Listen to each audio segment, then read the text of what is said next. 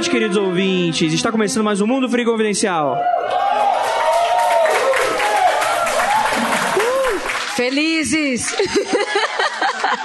Todo mundo aqui recebeu pra isso, lembre-se disso. Vamos lá, gente. Eu sou Andrei Fernandes e hoje a gente vai falar sobre Alan Moore, vida e obra, vida mágica, vida quadrinística. Essa pessoa que muitos dizem que revoluciona. É, é, é tudo muito hiperbólico quando a gente vai falar das pessoas. Ele é um cara muito importante e que ele mudou alguns paradigmas na cultura popular. Eu gost gostaria até de falar de quadrinhos, mas não só de quadrinhos também, né? De, da maneira como a gente enxerga o mundo, da, como a gente enxerga o entretenimento, a própria literatura, aquela velha discussão quadrinha literatura. O Alan Moore ele traz muito dessa de, desse verniz mais é, intelectual para dentro dos quadrinhos.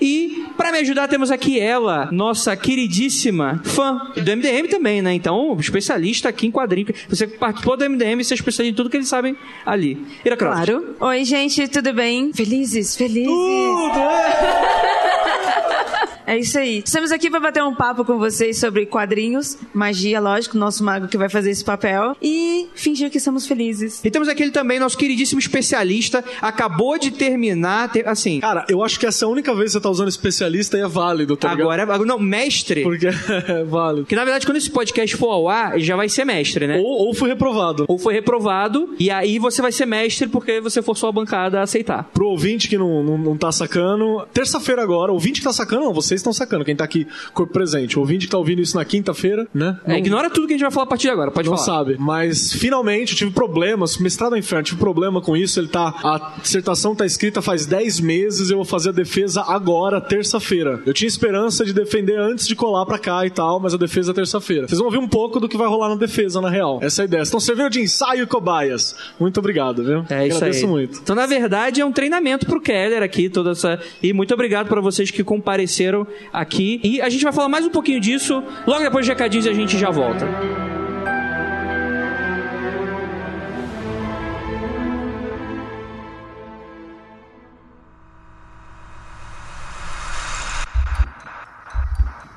Não há nada de errado com seu áudio.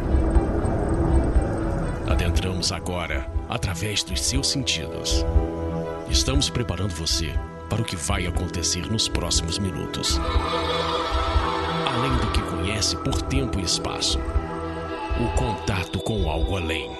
Não conte para ninguém e nunca olhe para trás, pois este é Mundo Freak Confidencial.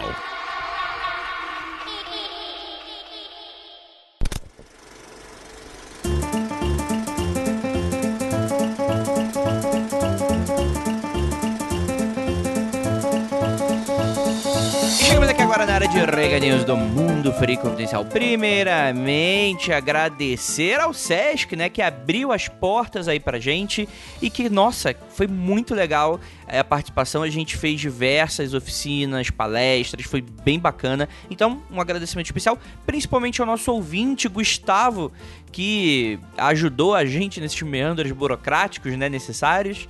E, cara, a- a gente achou o papo tão legal que a gente gravou lá no SESC que a gente decidiu publicar como um episódio, né? O Alamu, como quadrinista, pra você que tá um pouco perdido, ele é bastante conhecido, né? Um dos maiores quadrinistas aí de todos os tempos. E a gente vai falar um pouquinho mais focado no trabalho dele de Prometeia, que deve começar lá pelo minuto 40, né? Como a gente sempre brinca aqui. Que a gente explica um pouquinho como é que foi o mestrado do Keller pra falar um pouquinho desse mago, do que que ele tem aí pra revelar pro mundo e coisas nesse sentido. Então espero que vocês aproveitem. O áudio, ele tá um pouco diferente do padrão porque ele foi gravado ao vivo, dá até pra ouvir a interação das pessoas, então tá bem legal, tá bem bacana. Então fica aí é, o agradecimento mesmo. Agradecer a você que apoia e já vou falar logo de uma vez só, não revelando muito, que Mundo Freak tá preparando uma coisa muito especial pra você agora em outubro. Então você vem comigo, vem comigo, vem comigo, vem comigo aqui que eu tenho uma coisa pra falar. Semana do Horror, nossa tradicional data para lançamentos especiais e coisas bacanas.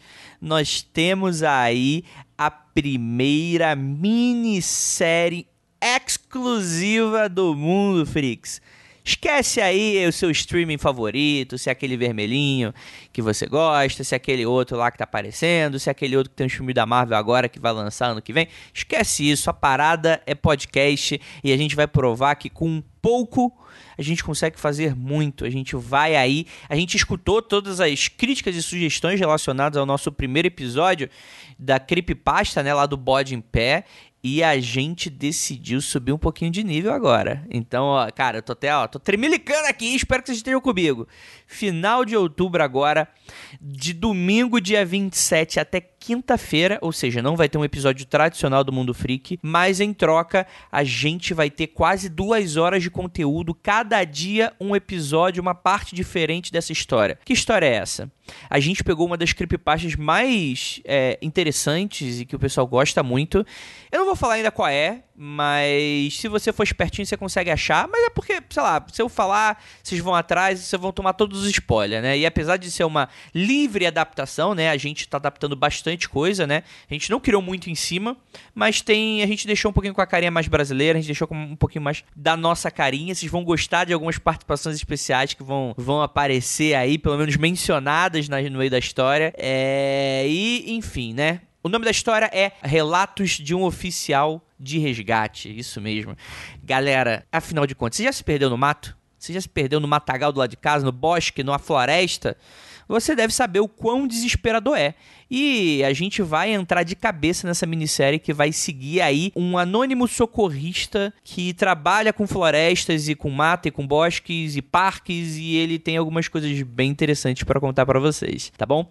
Então, é, aproveitando, né, não gastando muito tempinho de recadinhos, queria agradecer aos apoiadores que primeiro, primeiro a todo mundo, né, todos os ouvintes que, poxa, a gente só chegou aqui por causa de todos vocês, né? Mais especial para os apoiadores porque essa série é, apesar de ter um baixo orçamento a uma série, sei lá, de filme, de, de live action, de câmera, né, visual, ainda assim é algo que a gente investiu pesado do nosso bolso, então foi graças aos apoiadores que isso tá saindo, então muito obrigado de coração para você que é benevolente e generoso e que permite com que trabalhemos com o que gostamos. Em breve vamos dar mais detalhes dessa minissérie, fica aí com um teaser maneiríssimo. E ó, fica ligado que em outubro, feed do Mundo Freak e coisas legais vão acontecer. Bora lá falar sobre Prometeia, mas logo depois sobe a música. Uma produção Mundo Freak.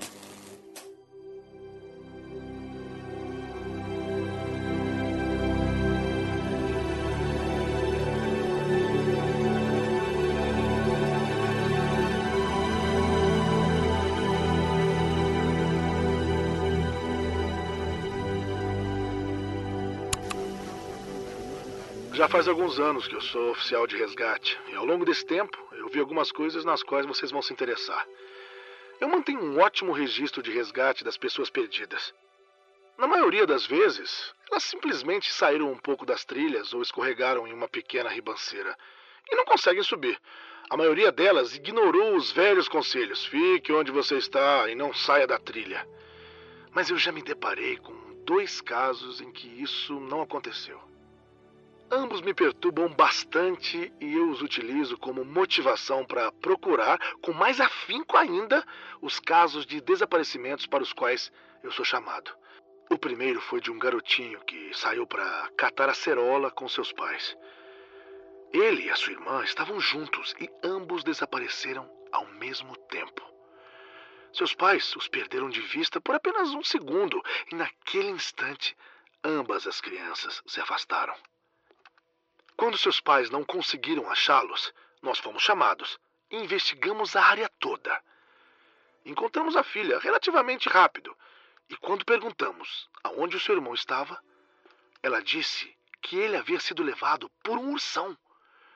Ela disse que esse ursão havia dado acerola para eles e disse para que ficasse quieta, pois ele queria brincar um pouco com seu irmão. Da última vez que ela o viu, o menino estava sobre os ombros do tal ursão. E estava aparentemente calmo. Foi o meu primeiro caso de sequestro, porém nunca encontramos nenhum rastro de outro ser humano no local.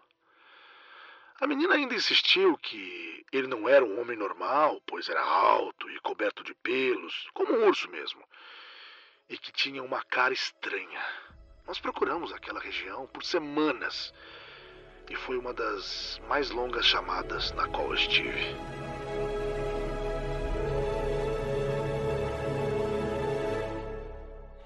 Relatos de um oficial de resgate.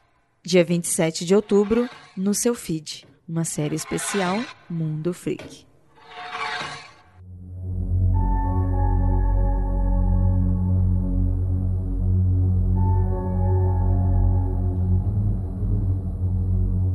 Vamos começar porque, invariavelmente, alguns de vocês podem não conhecer a gente, e a gente tá fazendo aqui várias brincadeiras, várias piadas internas, mas a ideia é que a gente tem algo para falar sobre Alan Moore e a gente acha que é muito relevante a gente abordar, principalmente para onde que é, ninguém tá abordando. E é muito legal porque, quando a gente fala sobre mídia especializada, principalmente de quadrinhos, a gente tava conversando isso no carro quando tava vindo para cá. É uma, é uma coisa muito composta de fãs. Ah, eu gosto muito, logo eu consumo aquilo, eu estudo sobre, e eu vou falar a partir disso, né? E acaba muito esse, esse viés meio que, nossa, a quadrinha é muito legal, você já leu Watchmen, você já leu o Monstro do Pântano, você já leu a piada mortal do Batman lá e tal. E aí o, o que é legal, né, é que o Alan Moore ele tem muito mais a oferecer do que isso, né? A própria visão de mundo do cara é interessante. A gente decidiu conversar um pouquinho logo nesse primeiro início, né? Como a gente sempre brinca no podcast, né? O podcast só começa a partir do minuto 40. Então a gente vai falar mais do que a gente vai falar mesmo daqui a 40 minutos. Agora a gente vai falar um pouquinho da história. Se você quiser, pula pra lá, né? Que lá Se, começa. se você quiser Não saiam, mas não precisam sair. Então, é, Alan Moore nasce na Inglaterra, em Northampton mesmo, né? Northampton, é. Que é assim, se a gente estivesse em São Paulo, onde é que seria Northampton?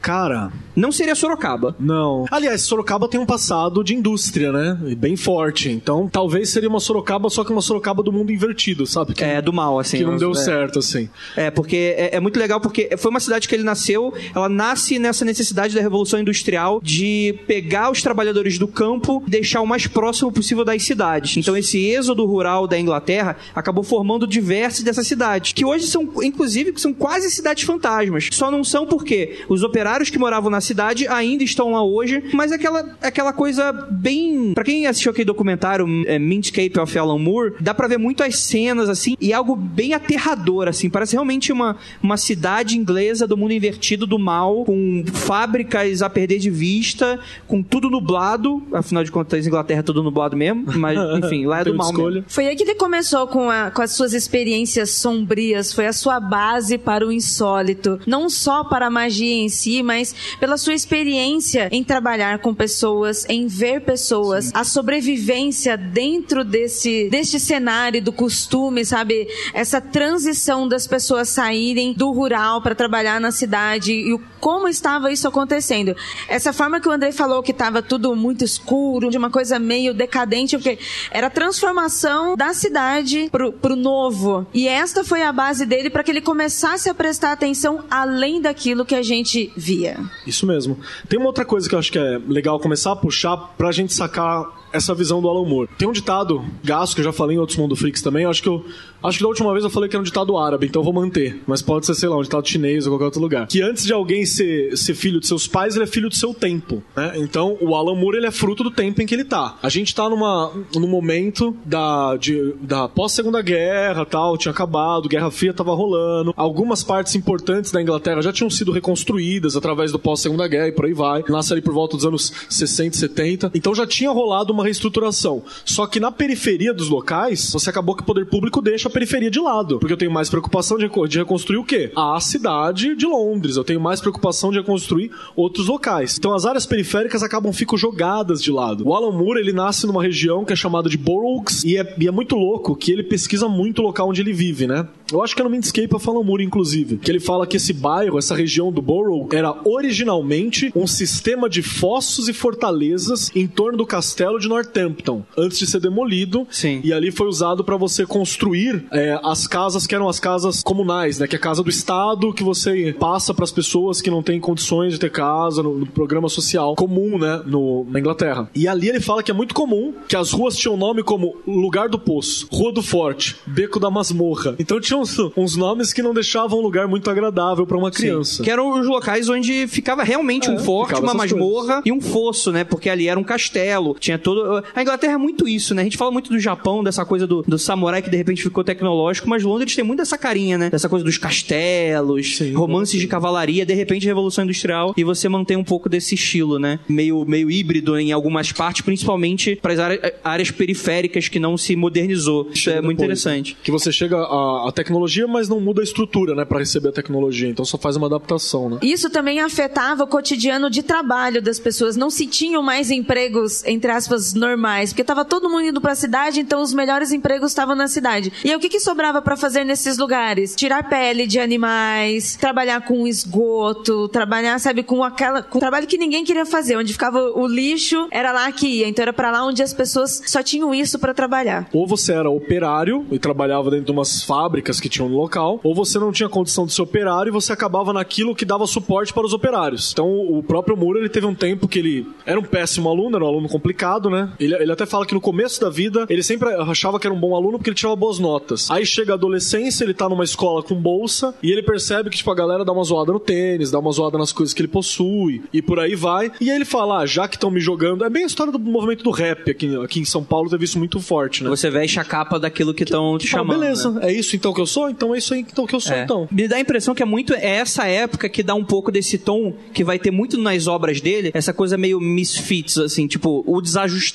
É sempre aquela obra, o, o personagem principal ou o entorno dele é algo meio desajustado, tá fora de ordem, geralmente são áreas periféricas. Você vai ler o trabalho, por exemplo, em Constantines da Vida, é, áreas inglesas, é tudo aquela, aquela questão meio jogada, meio os personagens meio, meio sacanas demais. E é muito, não vou dizer pessimismo, mas é muito a re- da realidade que ele vive, né? Aqui- Aquilo tá dentro do DNA do Alan Moore, né? Toda essa realidade que ele viveu na sua juventude. Que é pessimista, né? Não tem jeito. E aí tem a parada: você é uma criança, você não consegue arranjar trampo, você é expulso das escolas. E ele até fala que teve essa escola principal em que ele né, estudou, né? E tal. O diretor fez o possível pra ligar pra todas as outras escolas que tinham em volta pra falar, pra não aceitar o cara. Falar assim: ó, esse maluco é um doido, ele é um Um criminoso. corruptor, né? um corruptor, bota pra correr essa criança que essa criança não presta. E aí ele vai trabalhar e fala que ele consegue os piores trampos possíveis, assim, dentro daquela estrutura que ele tava. Ainda trabalho, né? E aquela coisa, não tem trabalho, ru- trabalho ruim, né? Ruim é você não conseguir trabalhar. É, quando a gente fala de estudo, assim, com 17 anos ele foi expulso da escola e a partir daí ele não conseguiu estudar em mais nenhuma escola Ele na sua cidade concluiu. e nem na região.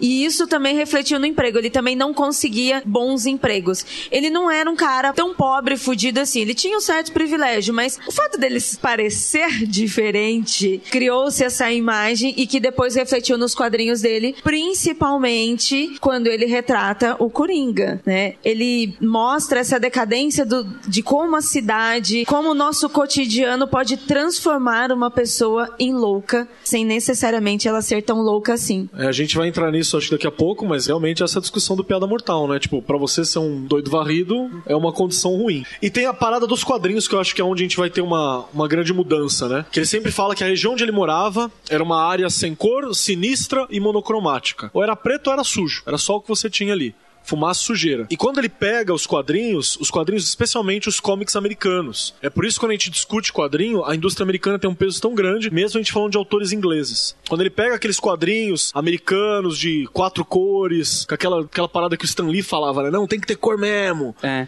É, é que cor. hoje o quadrinho colorido é comum. Pessoal, ah, preto e branco é só mangá, que é um estilo adotado. Também por problema, enfim, diversas ques- questões, né? Mas os quadrinhos ingleses naquela época eles eram também preto e branco, né? Pelo menos Jornal o, só, o que chegava pro, pro Alan Moore, né? E ele se complementando, né? Ele falava que quando ele viu os quadrinhos americanos, tudo colorido, via Manhattan, Nova York, tudo, tudo aqueles prédios, né? Ele entrou em contato com essa fantasia que é tipo, tão de- aquele meme, tão deixando a gente sonhar. É isso, é, é isso que representou pro Alan Moore, segundo ele mesmo fala, né? É quase uma ficção científica, né? Exato. Aquela realidade nova-iorquina. Não era aquilo que ele tinha contato, era outra parada. Exato, ele fala que pra ele ver uma cidade tipo Manhattan num, num- num quadrinho, sei lá, do Quarteto Fantástico, era a mesma coisa que você ler Tolkien ou falar sobre a Princesa de Marte, saca? Era uma coisa assim muito alienígena. E ele fala que os quadrinhos, ele já tinha algum contato com aquilo. É, quando ele pega um contato com os quadrinhos, tudo muda. Mas antes disso, ele já tinha contato com mitologia. Ele é um cara que sempre lê sobre mitologia, lê sobre questões culturais, porque ele fala que era a melhor fuga que ele tinha da realidade que ele tava, né? Ainda bem que o, o sistema de, de conteúdos impróprios e ilícitos não estavam plenamente pronto ali. Acho que só tinha gin pra beber na Inglaterra. Porque se fosse, sei lá, acesso a, a drogas, o cara ia fugir pra essa parada. Que ele precisava de coisas para fugir da realidade. E ele fala que mitologia, histórias,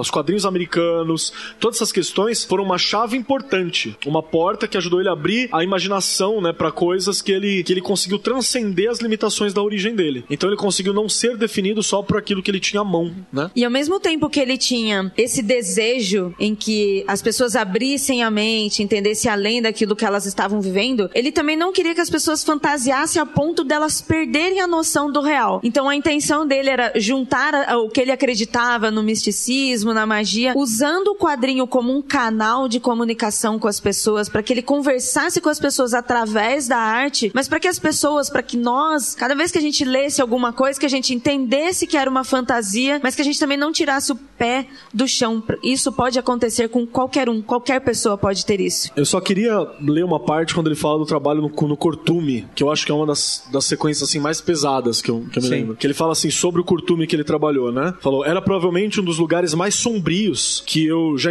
já me encontrei em minha vida, assim. Você começava a trabalhar às 7h30 da manhã e arrastava enormes peles de ovelha sangrando em cubas, né? Onde caía urina, água, excremento misturado dela toda hora. E o único alívio que você tinha nesse lugar era um tipo de humor de campo de concentração que você acaba desenvolvendo para sobreviver, aonde a forma que você dá risada para quebrar a monotonia é quando você consegue encontrar os testículos dos, dos do, das ovelhas para atacar um no outro. Realmente era monótono. Olha a descrição do lugar do cara, assim, é, é de um desespero sem tamanho, né? É uma, é uma parada pesada que é onde ele tava. E aí você entende um pouco do, do, das piadas de humor negro que o cara acaba desenvolvendo, assim, né? Um humor sim, pesado. Sim. Quando ele começa a escrever so, é, quadrinhos e tal, é algo muito interessante, que ele fala muito sobre essa questão. Houve uma época da juventude dele, bem próxima, assim, de 12, 11, 12 anos, que ele fala que ele passou a ver nos quadrinhos não apenas a história em si, mas as pessoas que escreviam elas. Então você tinha um nome, e ele passava a prestar atenção nesses nomes. E algo que vai se refletir também no futuro, porque ele se prepara para ser essa pessoa. Ele começa logo depois, né? Ele dá um, o que ele chama de salto de fé, que ele fala que é extremamente importante para quando você quer realmente fazer alguma coisa, é você depositar a tua confiança naquilo, porque para ele é isso que é o mais derradeiro, porque você não tá pensando no dinheiro, você não tá pensando no sucesso, você não tá pensando no resultado, você só dá um tiro no escuro. E isso é o legal que ele fez e que ele fala podia ter dado muito errado e ele entra muito nos quadrinhos nessa questão ainda quando os autores eles eram ainda muito desconhecidos. Era um nomezinho ali no rodapé da página que ninguém nunca prestou atenção. O próprio Alan Moore ele vai ser um dos caras que vai trazer um pouco dessa onda junto com outras pessoas do tipo dessa galera virar celebridade mesmo do tipo cara é fama isso aqui. E eu não estava acostumado não era isso que eu estava esperando. Principalmente quando ele sai da Inglaterra e vai para os Estados Unidos para começar a escrever para as grandes marcas né? DC Marvel Marvel e por aí vai, né? Que é um pouquinho mais pra frente a gente vai comentar sobre isso. Acho que sobre esse primeiro momento dele escrevendo, o primeiro quadrinho dele é um quadrinho chamado Ray Gun, né? Que é um super-herói bizarro que ele cria ali. E ele fala que ele queria, ele gostava de quadrinhos, ele queria ir para isso. Ele falou assim: ó, ficar aqui no cortume, tacando as bolas dos bichinhos no outro não tá legal. Vou tentar outra parada. E ele não tinha currículo, não tinha experiência, não tinha nada. Então o que, que o cara resolve fazer? Ó, o golpe, golpe de, de marketing. Flávio Augusto, meu sucesso.com, ouve aqui que eu conto essa história para você, me contrata. Ó o que ele faz, ele olha e fala assim: eu preciso começar com quadrinhos de alguma forma, né? Como que eu começo? Ele escreve o Ray Gun e ele resolve que ia doar tudo aquilo que arrecadasse pra Unicef, Save the Children, alguma coisa assim, alguma coisa de, de criança, para ajudar a criança. Porque ele falou, na hora que aparecesse eu, um fudido, com um quadrinho, dizendo que eu vou dar pras crianças o resultado, a galera vai comprar. Então vai ser algum sucesso e eu vou poder chegar numa, num, num jornal e falar assim, então, eu fiz esse quadrinho que vendeu tantas cópias, foi um pequeno sucesso, você pode me contratar para fazer tirinhas pro seu jornal. Rapaz, que é homem inteligente, né? E foi, foi, o, foi a parada que ele faz. Ele escreve Reagan, vende, e aí ele vai escrever, dá pra caridade, né? Depois ele pega o Steve Moore, não relacionado, né? Um não tem nada a ver com o outro.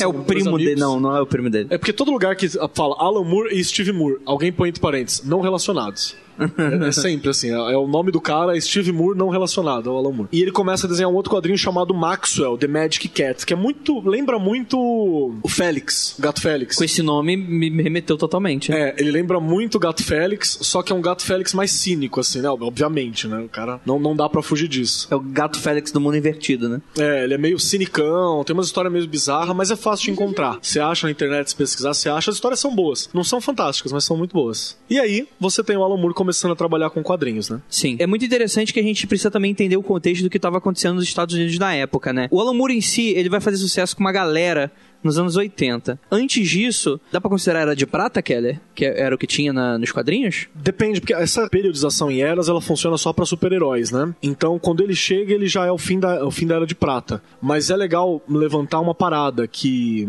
acho que o- a grande divisora é aquele Comic Code Authority, Sim, verdade. que é o selo o selo de autocensura, porque teve um maluco, né, o, o, Vertan, Que é um psicólogo picareta dos Estados Unidos. psicólogo bizarro, né? Que ele vem falando que quadrinho transforma as crianças em homossexuais, depravados, lésbicas É, e. ele, ele era o tipo de coisa que, tipo assim, pra provar o ponto dele, ele ia até uma cadeia, ele ia até uma prisão e chegava e via que a maioria dos jovens delinquentes eram leitores de quadrinho. Mas não porque todo jovem era, era leitor de quadrinho, mas ele tentou forçar essa relação de que os quadrinhos estavam transformando os jovens em adolescentes e, desajustados. Isso lá pra década de 40 e 50, né? E aí acabou sendo, por causa de pressão popular, pressão no governo, acabaram, os próprios quadrinistas criaram meio que, seria um sindicato talvez, pra eles mesmos se protegerem e eles mesmos criaram um selo, que é esse selo aí de autoridade de que, olha gente, vamos evitar certos temas, vamos tomar um certo tipo de cuidado, porque a galera tá em cima, senão vão acabar com quadrinhos como um todo. E isso acabou sendo, é, é, essa forma de censura dos quadrinhos lá fora, acabou, é, foi, foi aquele momento do o Batman com é, É, o Batman- spray anti-tubarão na, Exato, na, no fim da série. na cinta, né? Tipo, é, é aquela coisa mais boba, tudo tinha um conceito muito infantil. Todos os super-heróis passaram a ter ali um, um, um coadjuvante jovem pra representar aquele. Foi bem infantilizado o quadrinho, assim. Você tinha falado da época, isso aí é na década de 70 já. Já, Já é de na década 70 já? é. A Era de Prata, ela acaba na década de 70 e aí entra o, o Comic Code Authority. Ah, é? É. Eu pensava que fosse um pouco mais cedo. Não, ele entra mais ou menos aí. E é justamente porque as histórias de super-heróis também, elas. Cada era acaba negando a outra, né? Você tem umas lógicas a respeito disso. Uma era acaba, acaba negando. E tem, tem- é é sempre violento, só que você não tinha a forma gráfica. Você pega, sei lá, o vídeo. a- tem uma cena do, dos quadrinhos do Superman, pega o, o bandido do banco, segura o bandido e joga pro alto. E dane-se, né? Joguei pro alto. É uma cena violenta, só que você não tem a narrativa gráfica do momento em que o bandido cai depois de ser jogado pelo Superman. É, que- quebra a clavícula, né? É, na hora que, que ele caiu de cabeça, sei lá, o cara foi jogado em Manhattan, caiu em Ohio, né? Não- né, essa, esse momento não mostra. Mas é uma das questões que aparece. E o Comic Code já foi muito criticado, eu acho que é bom lembrar. Tem um quadrinista, cara, eu não vou me lembrar o nome dele agora, mas até eu coloquei no- na, na dissertação, e o Otávio Aragão, abraço pro Otávio Aragão, que é o tradutor de Prometeia no Brasil, ele falou assim, cara, que bom que você colocou esse cara que critica o Comic Code, que critica o Vertan, que critica isso tudo. Só que tem um problema. Eu falei, o que que foi? Sabe esse livro desse cara que fala que quadrinhos não transformam o cara em nada? Aí eu falei, sei, o que que tem? Esse cara foi preso por pedofilia. Aí eu falei, é, aí você me ferra, né? Ele falou assim, então põe lá embaixo isso aí no rodapé, porque senão é complicado. Aí eu falei, beleza, eu não sabia. É, hoje a gente pa- parece que tem uma galera remendando que não foi, porque ele tinha porte de material adequado, mas eu não tô aqui pra passar pano pro pedófilo, né? Tem que se ferrar mesmo e que se dane. Até porque a maioria dos quadrinhos do, do Alan Moore, como ele começou a retratar o que ele viveu, todas as suas épocas eram trazidas para os quadrinhos. Sim. Então todos os problemas sociais foram retratados nos seus quadrinhos. Às vezes de maneira profética. Sim. Aí eu acho que agora a gente pode Ele entrar- retratou o futuro do- No amor. bastante, bastante, bastante. Várias de suas obras. Ele costuma dizer, já depois de velho, né, que... Já deu 40 minutos? Já pode falar da obra? Deixa Já ver. pode falar, já pode falar, Já? tá liberado. Beleza. Aí finalmente. Ok.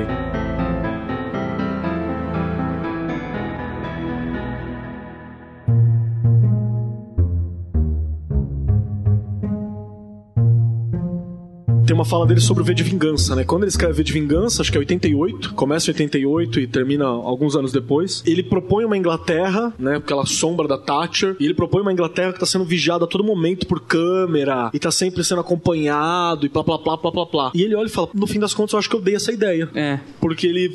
A Inglaterra hoje, né? Você não tem um ponto dela que não é extremamente vigiada. E ele fala que, que ele acha que ele acabou dando essa ideia. E várias outras questões que ele sente realmente responsável por ter materializado aquilo na realidade. É, que vai, vai fazer muito, pra quem tá estranhando, vai fazer muito parte dessa visão de mundo, né? Em que mescla a magia com a arte, né? A, a arte como manifestação da ideia no mundo e acaba criando e manifestando aquilo de alguma maneira, né? É muito faz parte dessa ideia. Só pra vocês terem uma noção de umas coisas bizarras que envolve ali, obviamente não deve ter correlação nenhuma, mas é a título de anedota e de curiosidade interessante. Sabe essa movimentação que tava tendo sobre palhaços aparecendo em tudo quanto é canto? Hum, sim. Galera que aparecia um palhaço e ficava do lado de fora Palhaço casa sinistro parado. que ficava ficava na rua olhando pra você, é esquisito. A primeira documentação de um palhaço fazendo isso é em Northampton, na rua do Alan Moore.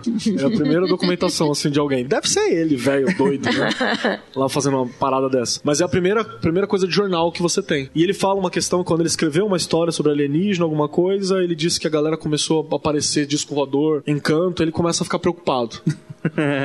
Tem uma loucura aí dele achar que ele é o centro do universo? Talvez. É Sim. provável, né? Mas. É, é, ele tem um ego super inflado, né? E quando ele vai chegar para os Estados Unidos, né, depois que ele sai da Inglaterra e chega nos Estados Unidos, você tem muito essa coisa da invasão inglesa. Ele e os- a obra, né? Porque ele não sai de Northampton nem Não, ferrando, não, né? ele é o velho ermitão É. que tá lá, né? Mas a obra dele, né? Você tem muito dessa invasão, porque era algo novo. Como tinha esse selo, então os americanos estavam muito assim. E o que começou a chamar a atenção? Quadrinhos europeus, principalmente na Inglaterra, que tinha a linguagem, obviamente, muito próxima. E você começa a ter. Então, tem- começa em pessoas como o Alan Moore, termina como pessoas como Neil Gaiman, né? Que vem, vem arejar um pouco esse cenário cultural de quadrinhos e que deu esse frescor, né? É, quais outros quadrinistas ingleses, né? Acho que os principais que a gente pode falar que veio com essa invasão britânica, o Alan Moore, o Neil Gaiman, o Grant Morrison, o Brian Keller Vaughan, quem mais? E no caso de Frank Miller, é até. Mas é até justificável, assim, essa ideia de que, que o Alan Moore ele previa as coisas, que como ele retratava no quadrinho aquilo que as pessoas estavam vendo, você também vai ter uma prévia do, do que o pior pode acontecer. Quando ele fez V de Vingança, que ele fala sobre as câmeras, sobre as cidades claustrofóbicas, era o que eles estavam sentindo com essas mudanças. Então ele já estava prevendo como, pô, daqui um tempo a gente vai estar todo cercado numa cidade fechada, vai estar todo mundo nos observando, vai estar todo mundo cinza, todo mundo mais escuro do que eu já vi. E aí quando ele retrata isso, claro, né, que aí eh,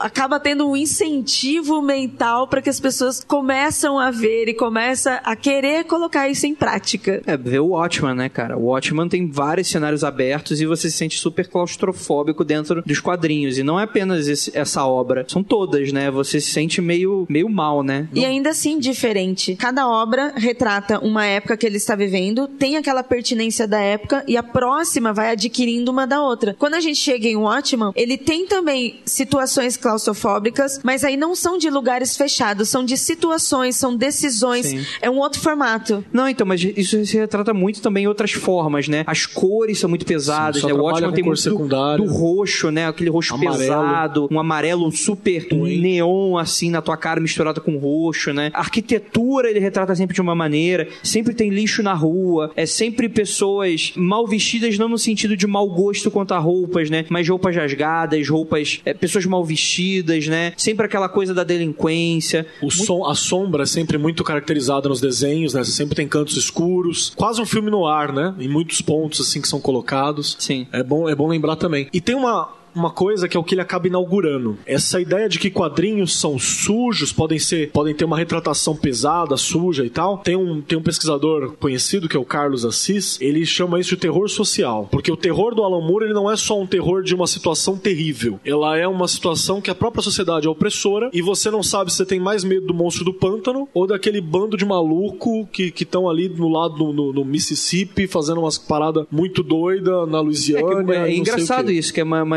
uma inversão aí, porque o monstro do pântano são quadrinhos de terror, né? Sim. E o, E o- monstro é o. Ele é um monstro, né? Ele é um e do pântano, inclusive, né? Tá, na- tá no título, inclusive. É, e retrata muito a prisão sem muros, né? O que ele vivia, o que ele estava preso, até mesmo o romance que existe entre ele e a outra moça que ele tem esse relacionamento. Ele tem, um- ele vai ter um outro tipo de terror, um terror mais pessoal, por assim dizer, né? É, um exemplo assim. Quando você fala do, do período da Guerra Fria, você tinha aquele medo do terror atômico, né? Muito forte e tal. Quando isso é retratado no, no Watchmen, parte desse terror atômico acaba ficando na própria figura do Dr. Manhattan em alguns momentos. E tem aquela famosa frase do Dr. Manhattan que, que, ele, que ele, é, ele é a ciência pura e, e simples e cínica e descartiana, né? Aquela coisa numérica. Que o Rorschach chega e fala: Ah, mas fulano de tal tá vivo, né? Uma pessoa. Aí o Manhattan olha pra ele e fala assim: então, pessoa viva, uma pessoa morta tem a mesma quantidade de átomos e um, Pra é mim um- não faz diferença. é um corpo igual, pra mim não faz diferença. Que essa é uma visão científica sacrificista do corpo, né? Porque o corpo é isso, vivo ou morto é isso aqui. Sim, e o que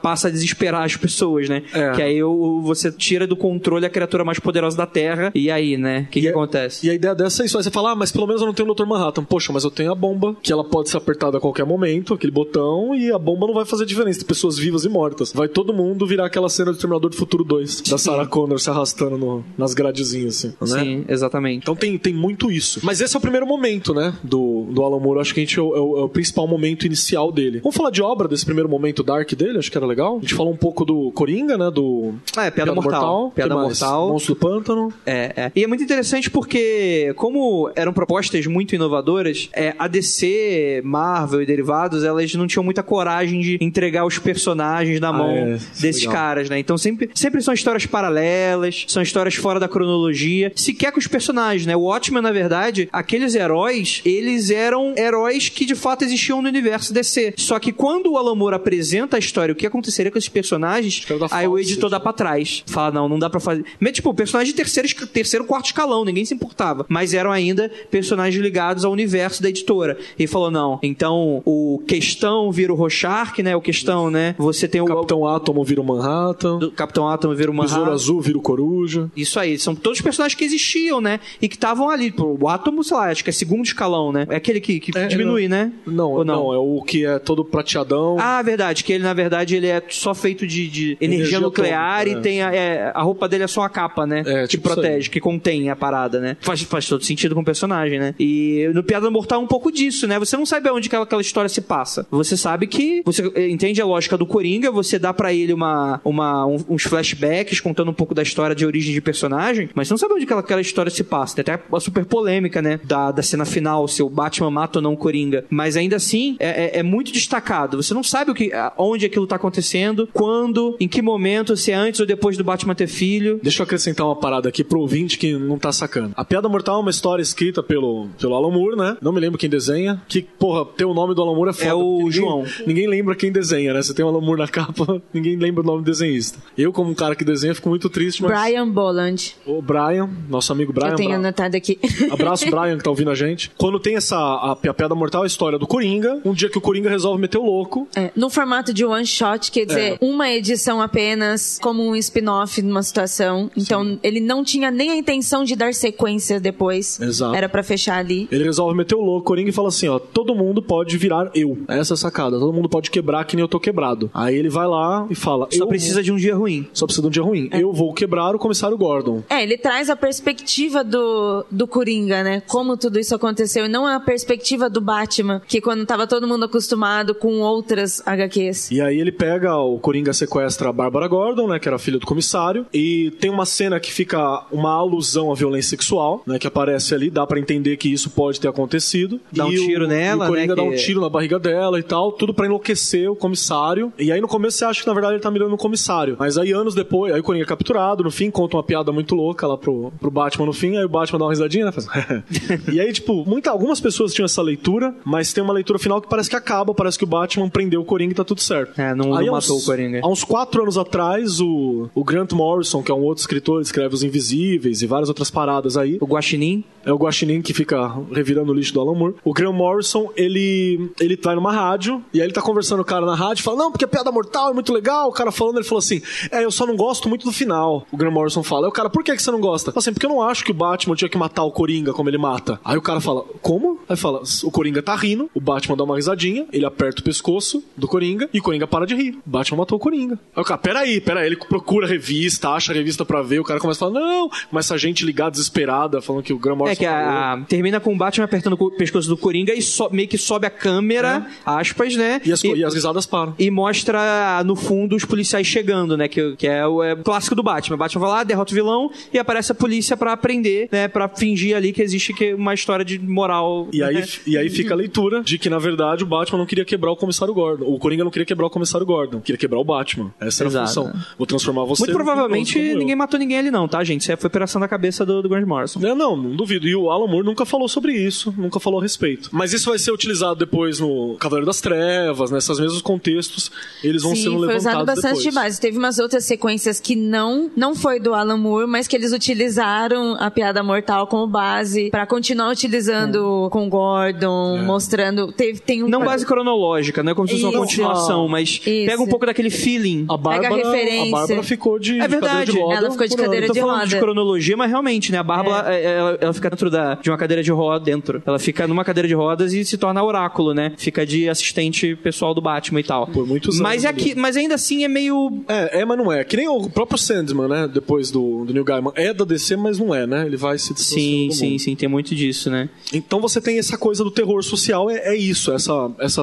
esse sofrimento, essa questão pesada, as questões sociais que definem, e você fica muito, muito fechado. Tem uma questão que é importante. Depois de escrever V de Vingança, Piada Mortal e o Caramba 4, o Alan Moore, aos 40 anos, resolve que ele não vai ter uma crise da meia-idade igual todos os homens, de achar que virou adolescente de novo. muito Ele, pode- ele podia colocar a camisa florida, uma bermuda e ir pra praia Um Crocs, e achar, né? Um, crocs. Comprar um longboard, né? Exatamente. deixar a barba crescer, comprar um longboard e, e tô na crise da meia-idade. Ele resolve que não. Ele resolve que a crise da meia-idade dele vai ser declarar publicamente que ele é um mago e ponto final. Aí a galera fala assim: ah, mas é uma brincadeira que você tá fazendo? Ele fala assim: não, não, eu sou um mago e ponto final. Aí o jornal cai matando, aí a galera vai ver o que que é ele fala: o que, que que é isso? Ele fala assim: é, é isso. É, porque, assim, é, qualquer um pode se declarar o que quiser, né? Eu sou um unicórnio aqui. E até segundo ponto, vocês estão acreditando ou não em mim. Mas quando você está lidando com uma figura pública, né? Você tem muito dessa coisa, tá? O que, que ele quer dizer com isso, né? E não é o tipo de coisa, sei lá, eu sou, sei lá, sou bissexual. Não, tipo, sou mago. E aí? Quem vai falar que eu não sou, né? E foi, foi surpresa para as pessoas quando ele fez essa revelação, e mesmo depois, né? As pessoas não, não acreditavam ou achavam que era alguma viagem, fantasia por causa dos quadrinhos. E não, foi o contrário. Por causa do cogumelo, né? Que ele deve ter É. dropado ali. Ele sempre foi mago, ele sempre estudou magia. Foi da magia que ele passou para os quadrinhos. Ele utilizou os quadrinhos como forma de conversar com as pessoas. Foi uma forma de colocar em prática, concretizar o que ele já estudava. Quando ele assumiu isso, as pessoas não sabiam disso. E aí começaram a julgar achando que era o quadrinho que tinha levado a ele para magia e não o contrário, que era o correto. Então, a visão do Alan Moore de magia é algo muito interessante que... A visão dele é muito bacana, assim. Porque, assim, ele vai muito mesclar e vai...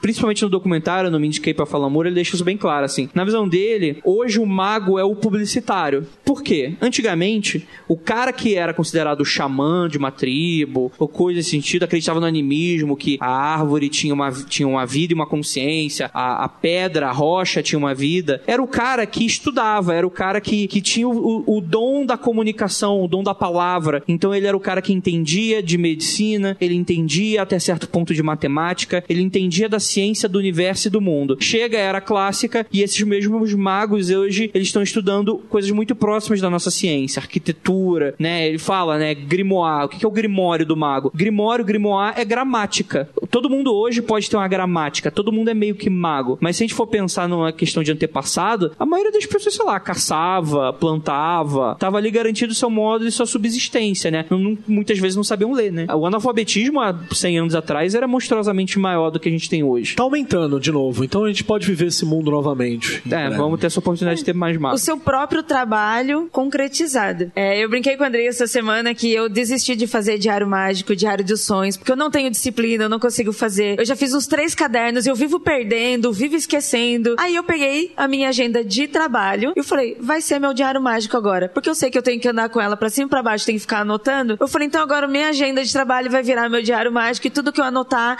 eu quero que aconteça, até porque é o meu trabalho, é a minha vida. Pode ser uma coisa muito bobeira, mas é esta relação que ele traz pros quadrinhos e pro seu trabalho. De, de trazer isso próximo da gente, de concretizar aquilo que é próximo do nosso real. Como o caso dos arquitetos. A arquitetura, ela já foi considerada por muito tempo uma ciência mágica. Uma ciência oculta, né? Passada de geração em geração por pequenos grupos, guildas na Idade Média, né? E mesmo hoje a gente estudando isso, tendo referências, ah, não é nada místico, não é nada fantasioso, não é fantasioso que a gente diz assim, não vai aparecer, né, fu- fumacinha aqui, plim, não vai aparecer nada assim. Mas não deixa de ser uma ciência mágica quando você está utilizando do que você está estudando, mais os seus conhecimentos, mais as suas experiências. Ninguém vai ter a sua experiência. Essa é a sua magia. Tem uma coisa que acho que da definição de magia dele que é importante, né? Ele costuma falar que ele pensa a magia como se fosse um alfabeto para você conversar com a realidade. É uma série de coisas, um alfabeto, uma forma de eu trabalhar. Os deuses são esse alfabeto. E tem uma definição que ele deu numa entrevista que eu não vou lembrar, que ele fala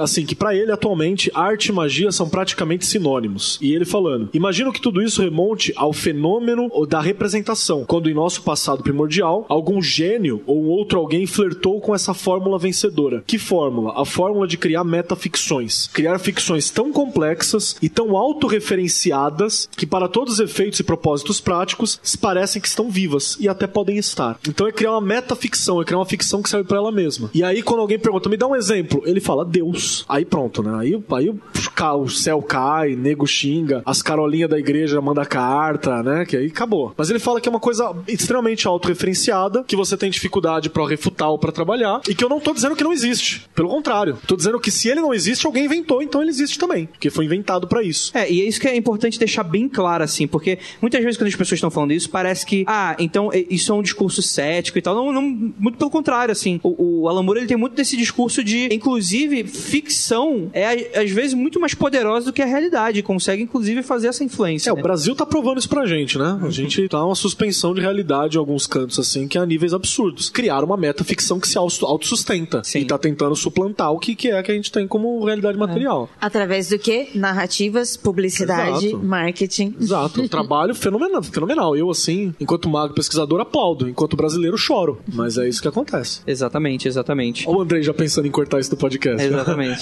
Cara do Andrei.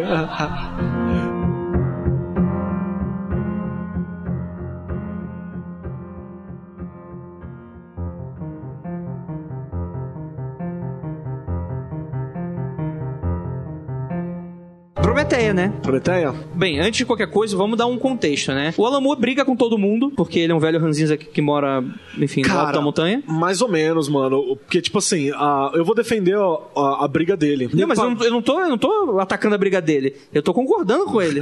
Você queria, Tem que brigar mesmo. Você queria, inclusive, seu velho na montanha. Eu gosto, porra, gostaria. Porque pensa o seguinte, cara, você criou a parada. Prometeia, criei. Não vou nem usar Prometeia, vou usar qualquer outra coisa. É, qualquer outra criação dele, que se dane. O cara criou a parada. Ele é pago os direitos autorais pela venda, mas todas as coisas que envolvem aquilo ele não recebe. Não recebe pelo bonequinho, não recebe pela reimpressão, não Pelo recebe filme. pelo filme, por mais nada ele recebe. Então ele fala, é, não recebe, então não quero mais. Então não é meu e eu não vou trabalhar pra grande indústria. A indústria de quadrinhos, ela, é estre- ela dá extremas rasteiras, assim, na galera inteira. No Brasil, a gente só não toma as rasteiras da indústria de quadrinho porque ela não existe. Porque se ela existisse também, a gente tava tomando rasteira. Sim. Certo? Mas é isso, ele começava a tomar rasteira das grandes Por editoras. exemplo, tem um, tem um negócio que é muito interessante. Contratualmente, o Watchmen é do Alan Moore, só que tá lá a cláusula. Os direitos voltam pro Moore depois que terminar e se encerrar a edição. Tipo assim, ah, beleza, o quadrinho foi lançado e tal. E aí, como foi um quadrinho que fez muito sucesso, a DC relança todo ano o Watchmen. Então, nunca vai voltar pro E ela não chama de reimpressão, ela chama de relançamento, que é pra garantir o o direito contratual de continuar com o Watchmen. Então, são essas questões que deixou o Alan Moore pistola das ideias. Nos anos 90 ainda teve mais problemas, né? Que ele Sim. foi pra uma editora pequena, que aí criou-se a Prometeia, e ainda assim ele levou rasteira. Porque- Porque, a DC comprou a editora pequena. Isso aí foi muito louco. O Jim Lee, né, que é um desenhista, ele criou a- uma editora e ele chegou pro, pro Alan Moore e falou assim: Cara, você é o Alan Moore, eu tenho uma editora e eu não vou te sacanear. É tudo teu. Tudo teu. A gente racha aqui e tal, você tem direito total. E ele cria o Best, America Best Comics, acho que é o selo dele, né, pra, pra Prometeia. E tem um joguetezinho. Por que, que é American Best Comics?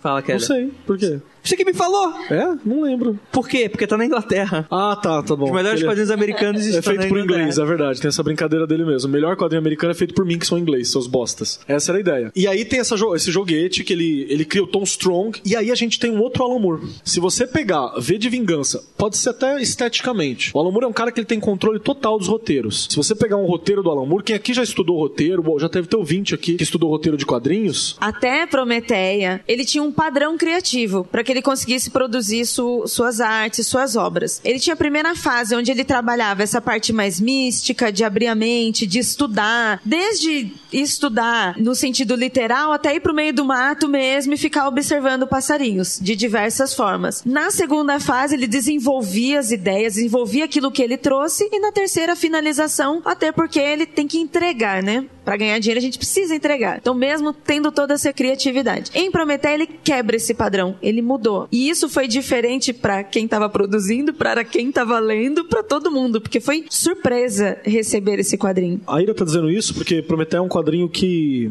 ele tinha uma direção e no meio do caminho o Alan Moore percebe que ele serve para outra coisa maior. Essa era a ideia. Ele não bolou as 22 edições de Prometeia logo de cara. É uma coisa que ele vai desenvolvendo no terceiro, quarto capítulo de Prometeia. Você pode ver que tem uma mudança. Ele começa com uma história igual às que ele tem naquele mesmo mundo, que é Tom Strong, Tesla, né, que é a filha do Tom Strong, que é, é, é bem uma coisa pulp colorida.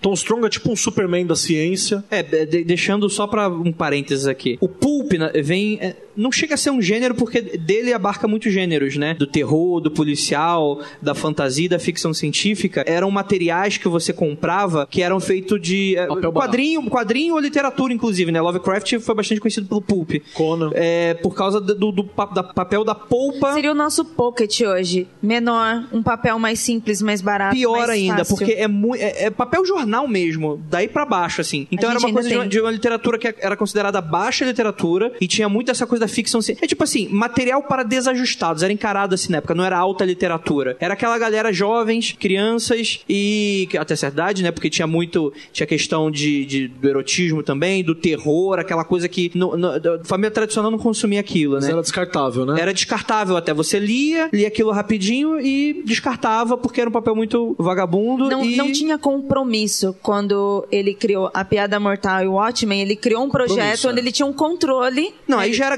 graphic novel já. Ele é. até ficava meio pistola com essas marketeadas aí, falava, não, não é mais quadrinho, é graphic novel. Ele ficava, ô, oh, quadrinho, pô, né? E o, o Pulp é isso, né? Esses personagens aí são muito daqueles modelos meio Flash Gordon, Pro né? ouvinte entender, assim, como o Pulp era um material barato, quem for criança dos anos 90, fim dos anos 80, meninos, meninas tiveram acesso também, mas foram privados a maioria das vezes, era aqueles, aqueles livrinhos de putaria, de catecismo, que eram uns caderninhos merda, assim, mal feito, papel vagabundo e tal, que o pai deixava sem querer ali pro filho ver, o primo mais velho aparecia, um tio trazia, que você comprava escondido do tio da banca, mas o tio da banca deixava lá que era pra você pegar mesmo. Era, era a mesma coisa, era um material ruim, descartável, que era pra você Sabrina, jogar fora, pra você limpar a mão depois. Bianca, de, né? que agora, agora é mais fácil de entender, né? Ainda assim é uma literatura, isso não descarta como literatura, mas só tem as edições, a é. impressão é em papel. Sim, sim. Obviamente, né? Chega muito mais distante, né? Mas quando a gente fala pulp, a gente vai lembrar muito essa coisa meio década de 20,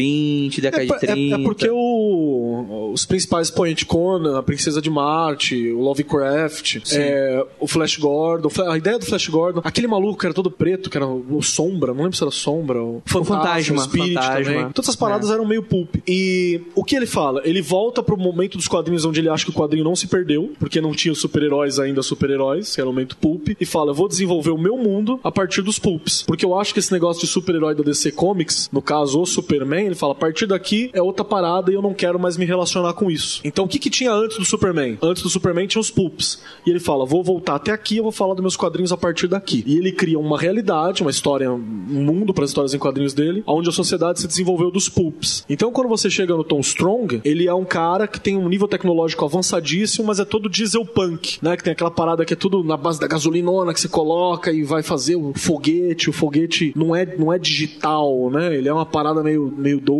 Uhum. Ele tem uma estética muito própria, né? É. Uma lógica de pensar de universo muito própria. O Prometeia também tem isso, porque o Prometeia ele se passa, a primeira edição tem em 1999. A primeira edição se passa no ano de 1999, né? Ele é escrito em 1999 e a história se passa em 99. E lá, naquele momento, você vê, tipo, uns discos voadores da polícia nas primeiras páginas, assim. Porque ele imagina que se já tinha máquina voador no início do século XX na literatura pulp, agora vai estar avançado a ponto de fazer discos voadores da polícia. Heróis científicos, que é isso que ele desenvolve. É uma projeção de realidade. É, né? ele faz uma linha do tempo alternativo ali no que ele projeta. Só que tem uma diferença nas cores. O mundo de Prometeia, esses mundos todos, eles são um mundo colorido, ele é um mundo esperançoso, é um mundo claro, é um Iluminado. mundo solar. É, os animais falam, as paradas acontecem. Tanto é que tem muita gente que fala, ah, isso não é de adulto, porque adulto tem que ser essa coisa sofredora aqui do, do V de Vingança. E ele, apesar de ainda ser um grande quadrinista, nunca mais estoura por subverter. E ele tava fazendo um processo, na verdade, de subverter ele mesmo. Ele criou um gênero que de repente ele viu o Cavaleiro das Trevas saindo, né? E ele viu o, o do, do Frank Miller e fala: caralho, fui eu que criei isso aqui. Eu falo, esse monstro aqui, esse Batman fascista, essa questão toda, fui eu que criei. Essa,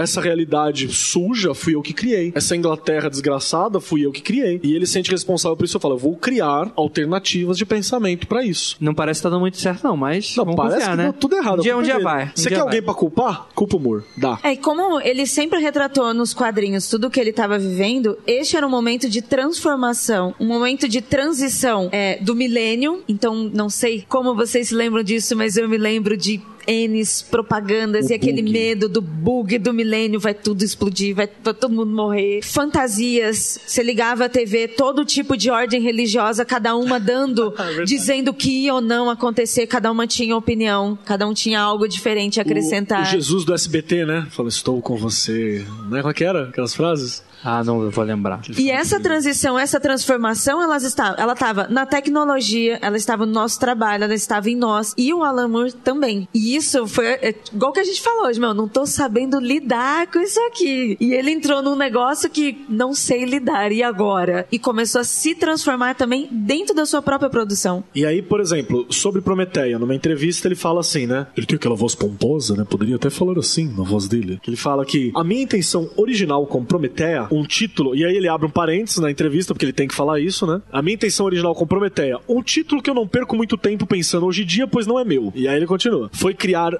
imaginativamente um modelo de história em quadrinhos de super-herói que não fosse igual aos super-heróis atuais e que trabalhasse com as antigas heroínas da ficção pulp, como as garotas das capas da Margaret Brundage e da Late Brackett, que é o ponto de partida principal, que são também as inspirações para Mulher Maravilha, né? A Mulher Maravilha foi inspirada nessas, nessas capas dessas artistas. E aí ele cria a Prometeia. E ele fala que a partir Ele queria Prometeia? ou ela já. Se ele não existisse, ele teria que criá-la, né? E ele continua falando o seguinte: que em uma ou duas edições escritas, ele começou a perceber que uma personagem desse tipo poderia evoluir para expressar de forma lúcida muitas das ideias que estavam no centro da vida dele há muito tempo. Aí ele fala: Isso aqui vai ser minha forma de falar de magia. E aí é onde ele começa, já com dois ou três roteiros feitos, ele começa a modificar algumas coisas e ele toca isso pra frente. E assim você surge o Prometeia, que é aquela viagem de ácido, lisérgica e. Eu, eu acho que o ideal de todo artista é chegar nesse ponto que o cara só publica. E não tem editor pra mandar nele, ou não tem. A crítica fala não tá nem aí. O, o Neil Gaiman falando que ele ia. Ele ia. Como que é? Você pagava pra, pra ele ler um cardápio de um restaurante pra você. Ele falou assim: a galera compra qualquer coisa que eu faço, então você paga, vai pra, vai pra caridade esse dinheiro, e eu vou ler um cardápio de restaurante pra você. E tipo, Olha esgotou aí. em horas, assim, o ingresso É. pra ouvir Porque- o Neil Gaiman lendo um cardápio Pra de quem não, nunca leu Prometeia, é algo muito hermético no sentido quase críptico da palavra, né? E o Alan Moore, ele tem muito disso, né? Quando você lê várias obras dele, você vai lidando com várias camadas, assim. Tem uma história convencional que tá sendo contada ali, e eu acho que Prometeia é o menos convencional de história, porque você tem muito dessa necessidade simbólica de entender sobre o que, que ele tá falando, né? Então, o próprio capítulo que o Keller se debruça no mestrado, que ele pode falar com mais propriedade do que eu, eu que não o escrevi, né? É algo que eu não conseguiria imaginar se eu não tivesse o arcabouço místico que eu tenho ao gravar os podcasts, ao estudar sobre os assuntos que a gente aborda, e eu falo, ah, ele tá falando disso. Alguém que é completamente novo nessa área e simplesmente tá querendo esco- ler uma, uma história legal, eu não sei como é que essa pessoa reagiria ou, ou se gostaria daquela história da mesma forma como eu gosto. O que, que você acha, Keller? Cara, é, eu consigo compreender que se você não tiver nenhum conhecimento de, de misticismo, de nada assim, se você pegar pra ler Prometeia, você vai ter uma história um pouco chata, inclusive, né? Porque Eu acho ela mais complexa. ela precisa da vírgula pra- pra pra você pesquisar. E mesmo se você tiver um arcabouço, você não tem o arcabouço do Alan Moore. Então alguma coisa você perde. Eu acho que inclusive ninguém tem. Não, né? Não dá. Você, você perde isso. E ele sempre tá, ele tá contando uma história, né? A ideia de Prometeia, a primeira camada, assim, na hora que você abre o quadrinhos, a primeira camada de Prometeia, tá contando a história de uma, da Sophie, que é uma uma estudante de jornalismo, Sofia, né, em português. A Sofia, ela tá uma estudante de jornalismo que ela vai fazer o TCC sobre uma personagem recorrente na história da Inglaterra, que é a personagem Prometeia. Uma personagem fictícia, fictícia. É, no mundo Não, não, não é existe no mundo fictício. real, não, não é um caso real. Só que ele percebe, ela percebe que, tipo assim, um cara foi. um- Recentemente teve um, um escritor de quadrinhos que fez uma série de quadrinhos sobre a Prometeia. Aí volta um pouquinho mais, tinha um escritor de pulp que falou sobre Prometeia. Aí você volta um pouquinho mais, você tinha na Primeira Guerra Mundial relatos de um anjo da guerra chamado Prometeia. Aí você voltava um pouco mais, você encontrava uma Prometeia num manuscrito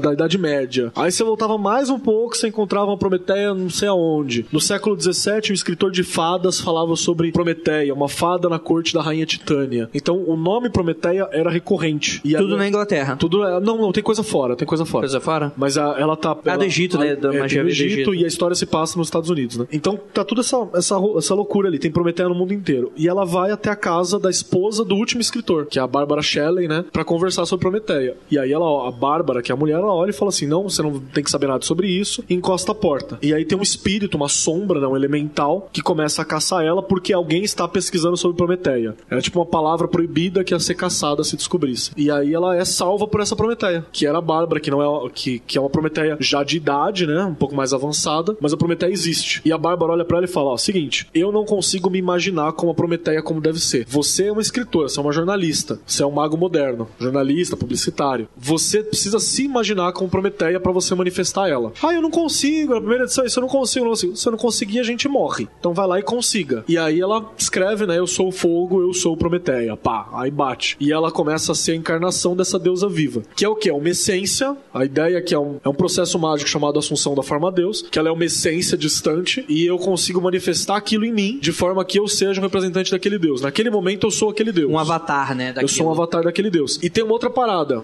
Até tem um pessoal que sempre fala assim, mas eu fui no terreiro A e tinha lá o Exu Linguiça. Aí na mesma noite eu fui no terreiro B e tinha o Exu Linguiça lá também. Era o mesmo Exu Linguiça? Ah, Aí a- essa é a explicação do Alamur é que existe a, o arquétipo Exu Linguiça lá em cima e ele tá manifestado nos dois e ponto final. Essa é a- é a- seria uma, uma visão brasileira pra entender. Então é possível ter mais de uma Prometeia. A diferença é que as Prometeias não se evoluíam o suficiente. E essa Prometeia específica dela tá profetizado que a Sophie vai trazer o fim do mundo. Essa é a parada. Ela tá aqui pra trazer o fim do mundo a acontecer, não na virada do milênio, mas a acontecer em 2012. E na história é muito louco que a Sophie descobre isso mais pra frente e ela resolve que ela não vai trazer o fim do mundo. Ela nunca mais vai virar Prometeia. E aí ela traz o fim do mundo até 2017 ou 2018. Que é quando eu já falei que o mundo acabou, né? O mundo acaba aí mesmo. O mundo acaba aí mesmo. De lá pra cá a gente tá nessa ressaca do mundo aqui. E é muito legal porque traz muito essa perspectiva do, da própria visão hermética, cabalista do, do Alamu, que vai tratar muito esse simbolismo, né? O mago é você contar a história, né? Então, de- dentro desse ponto de vista, a Prometeia existe e não existe. Ela é um personagem ficcional, ao mesmo tempo em que ela brigou pra nascer e hoje ela tá manifesta no mundo de alguma maneira. Talvez não tenha nenhuma personagem viva, física, que vá se tornar uma Prometeia encarnada, mas a ideia tá aqui e tá entre nós. Tem uma parada que eu tava me perdi nas elucubrações. Então, essa, essa primeira camada é a história da Sophie. A segunda camada é isso que o Andrei falou, uma discussão sobre metaficção. Uma discussão sobre como as ficções, elas nos influenciam e elas nos criam nossas vidas e tudo isso se mantém. Essa é a segunda camada. E tem a outra camada que tá ali entre a segunda e depois e antes e tal, que é a camada do conhecimento místico ocidental. E aí vira essa salada muito louca que cada vez que você lê, você acha uma parada. Cada vez que você lê alguma coisa de Prometeia, você fala, caralho, esse desenho sempre esteve aqui. Até uma, uma coisa bacana é que quando eu fui estudar Prometeia, eu conto isso sempre que eu acho muito legal e desencorajador. Que eu mandei uma mensagem pro, pro ilustrador, né? Mandei e-mail pra ele, é um cara super acessível. Brian.gmail.com. É, o John. John Williams III. Mandei pra ele a mensagem, falei: "Ah, estou fazendo um trabalho sobre Prometeia. Mr. Jones, hello, my name is Kelly." Mandei lá, tô fazendo um trabalho sobre Prometeia e tal, tô estudando tal edição. Fiz umas perguntas sobre como foi o processo de desenho. Ele me explicou, mas no começo ele fala assim: "Ah, é, no fim ele falava: "E sobre o seu trabalho acadêmico a respeito de Prometeia? Boa sorte. Você vai precisar, tá ligado?" Ele mandou uma dessa assim, falou: Uma das relações Vai lá. também que o próprio Alan Moore já falou sobre isso, mas que outras pessoas discutem mais, é sobre o feminino de Prometeia, né? Que é, é a versão sim feminina de Prometeu. Né? Ele quis trazer isso, depois desenvolveu para várias camadas, como o Keller tá falando, mas inicialmente ele queria mostrar o, o poder feminino sobre nós, sobre nossa estrutura, sobre a, a estrutura da arte, sobre a estrutura do nosso cotidiano, o quanto essa presença feminina está em tudo, só que sempre retratada de modo masculino. E ele também queria mostrar esse outro lado também que não muda em nada, só Seria. muda Deixa eu. a gramática. Deixa eu fazer uma pergunta então, porque agora acabei de ter esse insight então. Porque Prometeu, dentro da mitologia, é o brother que traz o fogo pros homens e é punido por Zeus, né? Fica lá amarrado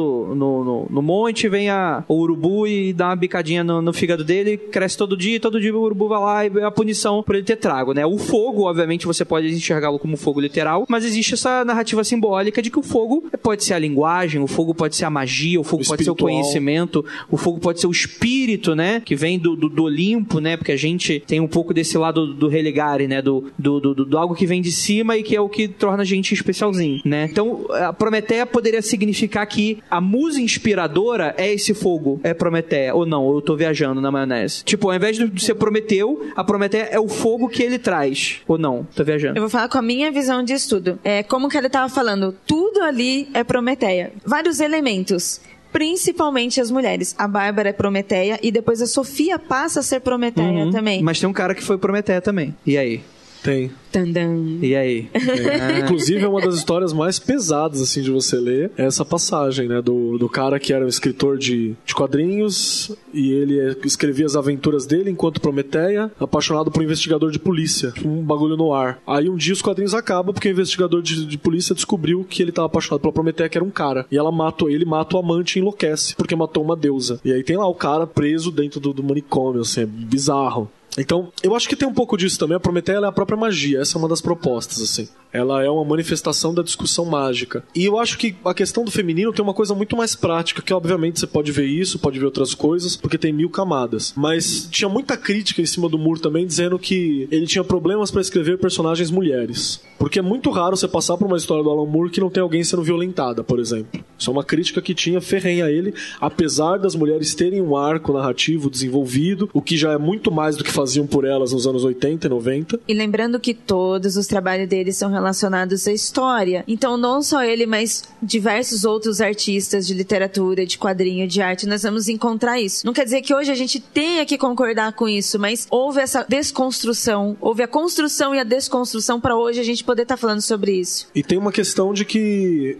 estupro é recorrente na vida dele. No meio em que ele estava, estupro é uma questão recorrente. Ele até fala que muito provavelmente os antepassados dele, todo mundo é parente e todo mundo sofreu essa violência, assim. Ele já deu essa declaração sobre essas violências com mulheres que ele já que tem na vida dele, ao redor da vida dele. Mas a ideia era fazer então um arco narrativo em que você tivesse uma mulher como a chave do rolê. Até porque a magia é feminino, né? Você tem essa discussão de que a magia ela é uma potência feminina absurda, e aí tinha aquela visão retrógrada de que o mago é o cara que tá lá com o báculo, né? Que é uma representação fálica, dizendo que ele é quem tem o poder sobre a magia. E ele quer justamente, justamente perverter isso. Porque ela é a magia e ela é uma maga, ponto final. Ela é os dois. Ela aprende magia, ela é autossuficiente. É uma magagia.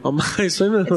Como diz além das várias camadas, até mesmo na simplicidade, a simples mudança, tá? E se não for homem e for uma mulher, qual é a diferença? É o que a gente defende de vilãs, né? Quando queremos ver vilãs, não vilãs sendo resgatadas também, mas personagens vilãs sendo vilãs, mulheres sendo más, porque somos pessoas e somos capazes de fazer isso. Existe Então, mulheres más, né? Exatamente. Então, em, em alguns desses momentos, dessas várias camadas, ele também traz Prometeia simplesmente pela troca de gênero. Se não for um homem e for uma mulher, trazendo destruição. que seria isso? E, e, inclusive, nas últimas edições, assim, spoiler leve, quando a Sophie, desce, a Sophie sobe a árvore da vida, né? Ela chega no máximo, ela chega no máximo de si mesmo, ela entende quem ela é, a pessoa que ela é, ela manifesta a realidade dela, ela fala, não, eu sou isso aqui, eu entendo totalmente quem eu sou. E ela fala, não quero ser. E ela volta pra terra, casa com um cara, Zé Ruela, e tem uma vida, tipo, em casa, assim, suavona por anos. E, e o Alan Moore discute que apesar de ela tentou atrasar isso ao máximo, o destino dela era fazer, era trazer o fim do mundo, né? O fim do mundo vem no fim, e não é o fim do mundo que a gente imagina, é uma outra proposta de fim do mundo, né? E, e tem essa discussão de que, tipo assim, tudo bem, não importa o que, o que você escolher, tá ligado? Ela caminhou o rolê mágico inteiro e ela não virou, tipo, dona do mundo. Ela virou dona da casa dela ali, casou com um cara meio Zé Ruela e tá tudo certo. Foi dada opção, né? E ela optou. É, e tá tudo bem, foi a escolha dela. E ela tentou atrasar. Uma hora ela acaba trazendo o fim do mundo também. E aí você tem aquelas duas edições fantásticas, né? Né? Que a- a- as duas penúltimas edições elas são um pôster pra você ler, o, ler o- os quadrinhos na ordem que você quiser. Então ele, a ideia é que ele, as páginas não tem mais tempo. Essa é a discussão que ele faz. Não tem mais tempo, porque as páginas nada mais são do que uma divisão de tempo, né? Passado, presente e futuro. Começa na página 1 vai até o fim. E as, as duas penúltimas edições é dizer que o tempo foi desfragmentado e agora tudo tá acontecendo ao mesmo tempo. Aí você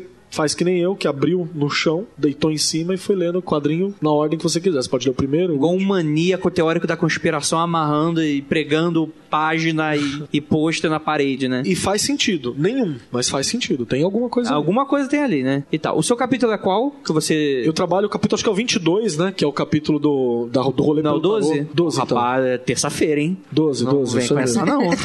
Já foi, né? Terça-feira, hein? Foi terça-feira, né? Foi. Ah, verdade. É, é o 12, é o 12. É o capítulo do, do rolê pelo tarô. que Eles dão um Então, rolê pelo né? tarô, né? Que você tem um pouco dessa questão da discussão do, da magia ser algo relacionado a tempo, né? Foi. Porque, assim, quando eu resolvi estudar o Prometeia, não dá, né? Vamos ser sinceros. Não dá nem pra você ler, quando mais estudar. Aí eu falei, eu tenho que escolher uma edição. Aí eu falei, eu vou escolher uma que discute a questão de tempo, porque eu tô fazendo mestrado em história, eu preciso falar de alguma coisa que o pessoal da banca não vai ter dúvida que seja histórico. né? Aí vamos discutir tempo. E aí eu peguei esse capítulo 12, porque ali você tem um, um tempo cíclico, né? Você começa.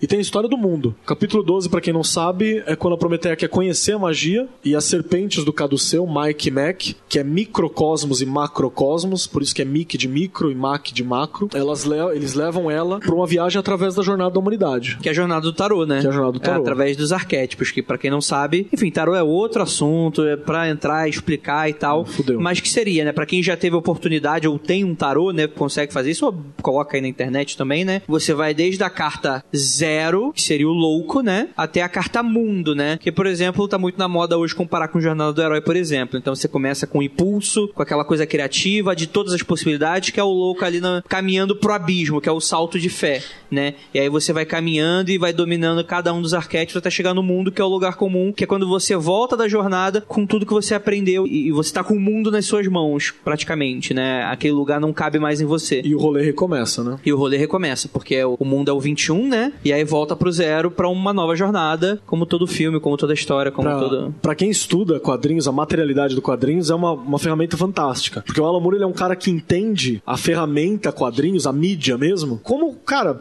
sei lá, eu não, não tenho mais ninguém assim que eu tenha contato. Talvez a galera que publicava a Turma da Mônica aqui, que tinha aquelas paradas da Turma da Mônica que ela atravessava a página, né? Sim. Tinha umas coisas muito loucas. Essa galera fazia coisa que o Alan Moore já é. fazia já. Quarta É, parede. é. Mas foi o que o Alan Moore sempre quis, né? Quando ele começou a produzir quadrinhos, quando ele foi pra arte, era isso que ele queria, contar esta história de forma que envolvesse as pessoas e quebrasse essas barreiras. Sim, sim. A, a quarta parede, ele Não, já não estava tem. trabalhando a quebra da quarta parede ali. Não tem. E é muito louco porque na materialidade da história, a- a própria estrutura material física tá contando uma história. Então a primeira página dessa edição 12 é a Prometeia chegando nesse espaço. A segunda página, a última página, é a Prometeia saindo desse espaço e você vê ela chegando. Então a própria revista tá, tá falando assim: tira essa capa e eu- você vê o ciclo. A primeira e a última se compõem.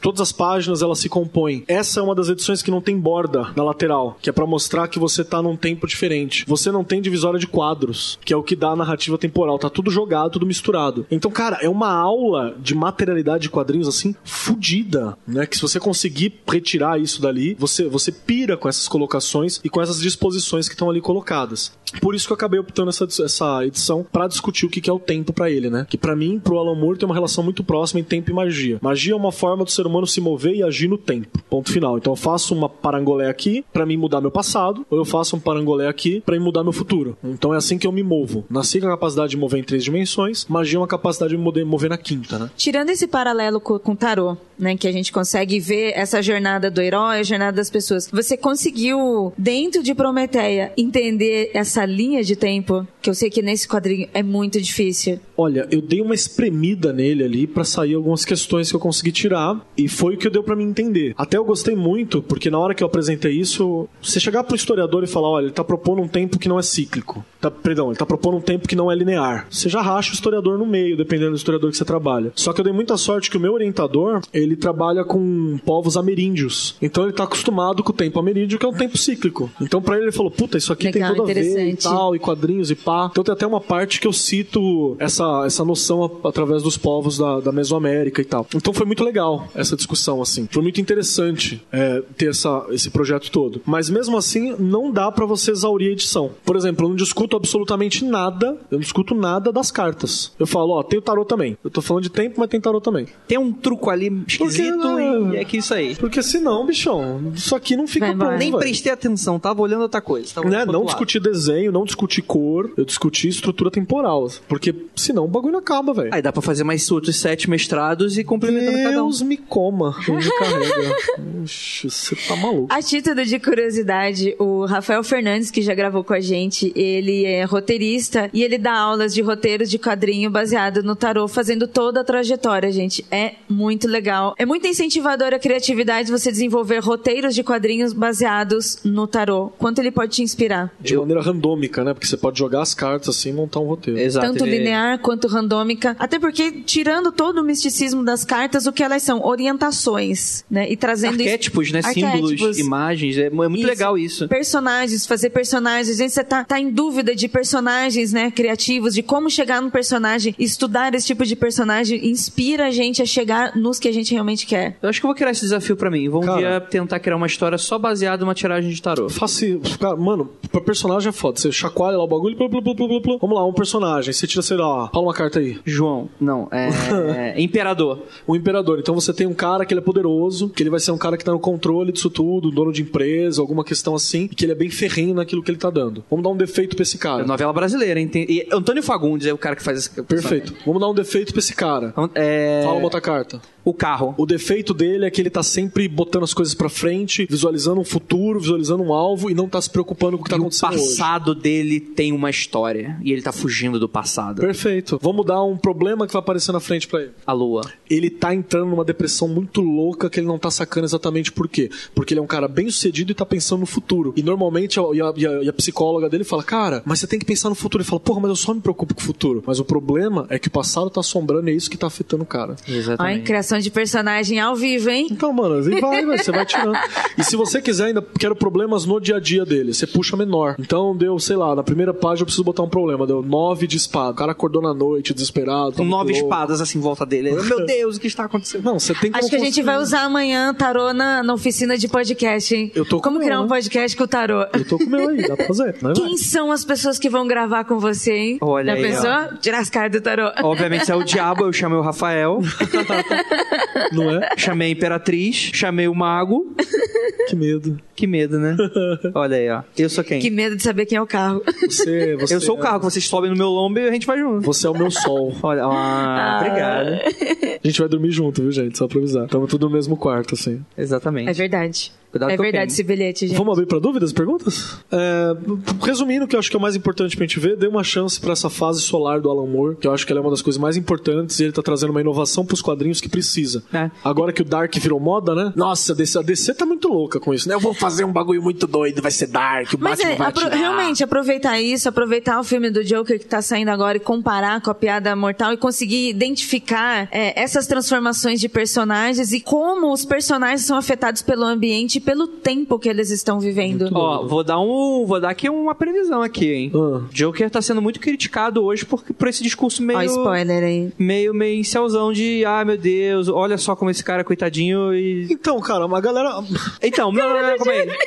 Não, mas, mas calma aí, deixa eu explicar, deixa eu explicar. Isso pode ser aí o- a realidade já nessa, com- sendo modificada pelo Lamu, rejeitando um personagem sombrio. Não é? Olha aí, ó. Tomara, cara, porque eu não aguento mais. E ainda tem aquela. e, gente, vão atrás das declarações do Alan Moore. O Alan Moore tem uma declaração falando assim: ó, tem que acabar o quadrinho super-herói. É o Rogerinho Igual o Alamu, é o teste do BuzzFeed, né? Porque o Alamu é isso, é um cara ranzinza que pelo menos vai ser, Você pode até não concordar, mas vai ser divertido. Não, e ele manda justamente essa. Fala assim: o problema é que a gente tem um monte de adulto que acha que vai descer o Superman do céu e vai resolver. É por isso que tem vilão de quadrinhos assumindo presidência no mundo, cara. E ele fala: porque a galera virou um adolescente, mano. A galera não entendeu que o mundo real é outra parada. E aí você ouve o cara, você vai falar: o cara tá errado, irmão. Irmão. Os caras elegem o presidente laranja, velho. O cara, a cor do cara é laranja. Ele é, ele é da cor do, das páginas do Hulk dos anos 60, sabe? E é daquele Pantone. Então, porra. É o coisa, né? Laranja. É né? muito louco, é muito louco. Então vamos lá, gente. Gostaria de agradecer muito. Vamos agora abrir para perguntas que sejam relacionadas a Lamu, Prometeia, magia, Ou podcast. quadrinhos. Ou coisas que vocês escutaram, Ô, tá? Keller. Isso. Eu vou descer aqui porque vai que alguém quer falar, a gente tem microfone, né? Pra sair no podcast. A gente deixa dar beijinho pra alguém também. Alguém tem uma Aproveitem. pergunta, alguma coisa a acrescentar? Eu acho que pergunta não, mas. É... Você é lindo, Keller. Você é lindo, Keller. É, eu acho que é muito mais uma recomendação de estudem tarô, estudem e leiam, leiam muito quadrinho, leiam muito quadrinho nacional. Como quadrinista, eu acho que fugir desse padrão de comics americano, do que tá sendo, do que tá sendo produzido e vir colar pro que, que a galera tá fazendo aqui, o que, que a galera tá fazendo aqui em Sorocaba, o que, que a galera tá fazendo. Vai ter, tipo, feira de quadrinhos no Butantã, vai ter feira de quadrinhos aqui no Sesc mês que vem. Então, eu acho que uma grande parada é fuja do quadrinho americano, morte ao quadrinho, morte ao quadrinho, como o próprio Alan Moore fala, e estudem tarô. Faz muito bem pra... Faz Pra bem pele. Pra, faz bem pra pele, ó. Estude, escutem o Magicando, ou curtam bods. É meio estranho essa última declaração do bode, né? Mas. Pois é sim uma das coisas que eu, se o Alan colocava tudo que ele estava vivendo dentro dos quadrinhos dele, o que, que nós estamos vivendo hoje? O que, que Sorocaba está vivendo? O que, que os quadrinistas estão vivendo? Cara. Essa é a nossa experiência, essa é a nossa magia. Tudo que está acontecendo com a gente. É isso aí, mano, porque a gente tava conversando isso também, eu e o Andrei, que às vezes a gente tava falando sobre questões jurídicas. Aí você vai ver, botar uma questão jurídica dentro de um quadrinho, dentro de um livro brasileiro, alguma coisa brasileira, aí o cara tá, de repente, o policial brasileiro tá lá, o Peçanha, aí o Peçanha prende o ladrão e fala assim, fique quieto, porque qualquer coisa que você falar poderá ser usado contra você no tribunal. Caraca, não é isso, que eu- né? não é a experiência brasileira. Geralmente não tava na orelha que vem primeiro, né? É, geralmente aquela boca eu quero. Tu abraço a polícia militar aí, que é nossos amigos. É.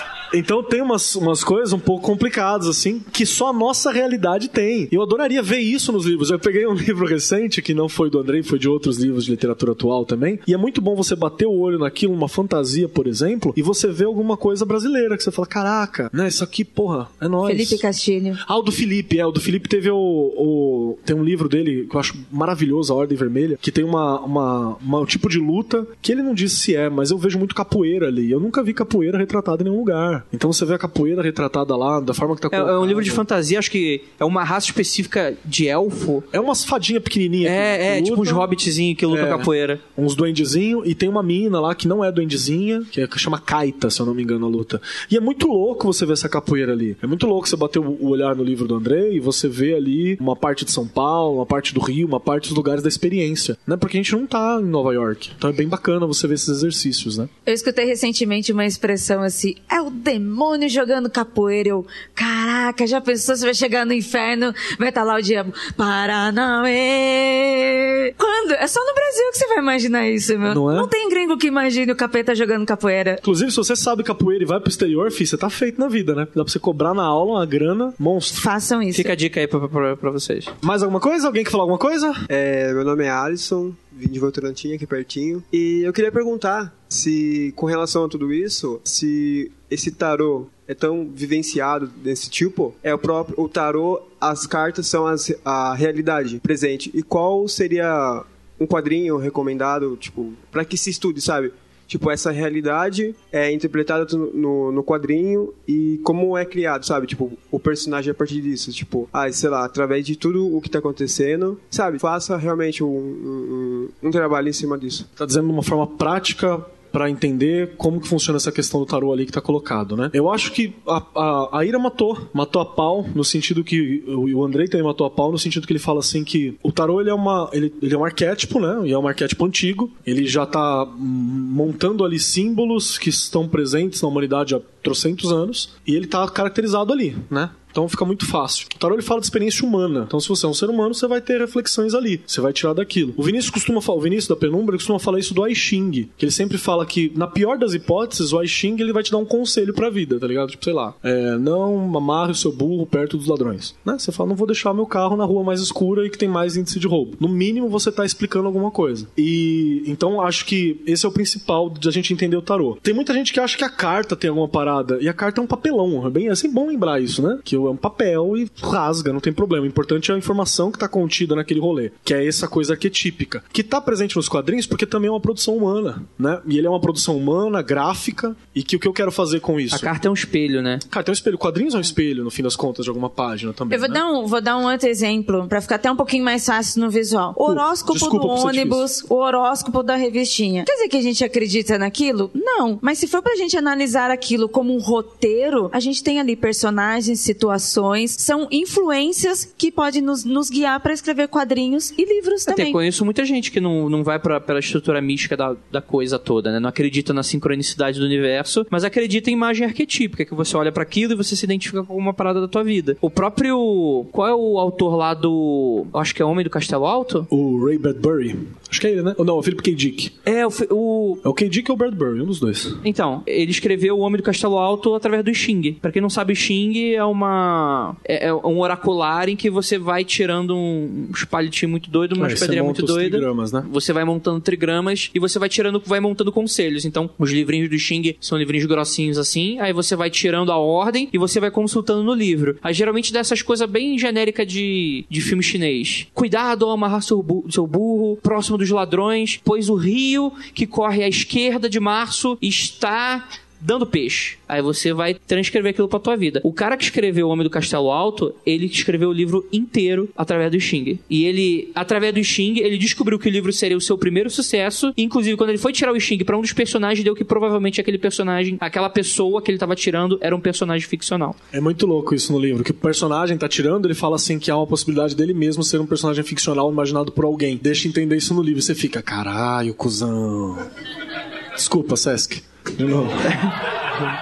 É, enfim, né? São ferramentas pra você trabalhar e, enfim. Dica, deixa uma dica. O curso meu e do Grola, que já acabou, mas é uma dica. Já acabou as vagas, né? Que é o Tarô, é, Mitos Modernos e Jornada do Herói. E também tem um livro que eu gosto muito, pra quem quiser entender um pouquinho sobre a questão de tarô, que é o Tarô Cabalístico do Robert Wang. Você vai na, na estante virtual, tá 400 contos aí. Tem inclusive um ouvinte que me deu. Eu falei pra ele, você tem noção do que você vai me... Você tá falando que vai me dar? Ele falou, eu não uso, pode pegar, eu tenho PDF. Eu falei, cara, você tá me dando 350 conto, cara. Ele falou, não, não, não tem problema. Aí ele me arranjou esse presente. E o outro são procurar ficar de olho nos cursos do Rafael. É verdade. Rafael. Fernandes. Rafael Fernandes, seguir ele, ele, ele tá sempre dando orientações, como ele é quadrinista, roteirista, ele tá sempre fazendo relações paralelos. E ele é uma pessoa que ele fala assim, meu, aonde você estiver, tem histórias pra virar um quadrinho. E o que narra muito com o que eu vou aconselhar também, tem experiências de vida, né? Não é pra você sair adoidado fazendo besteira, não, mas. Contar a sua história. Viva, escute as outras pessoas, tenha empatia, né? Não ache que tudo é sobre você, né? Aceite críticas,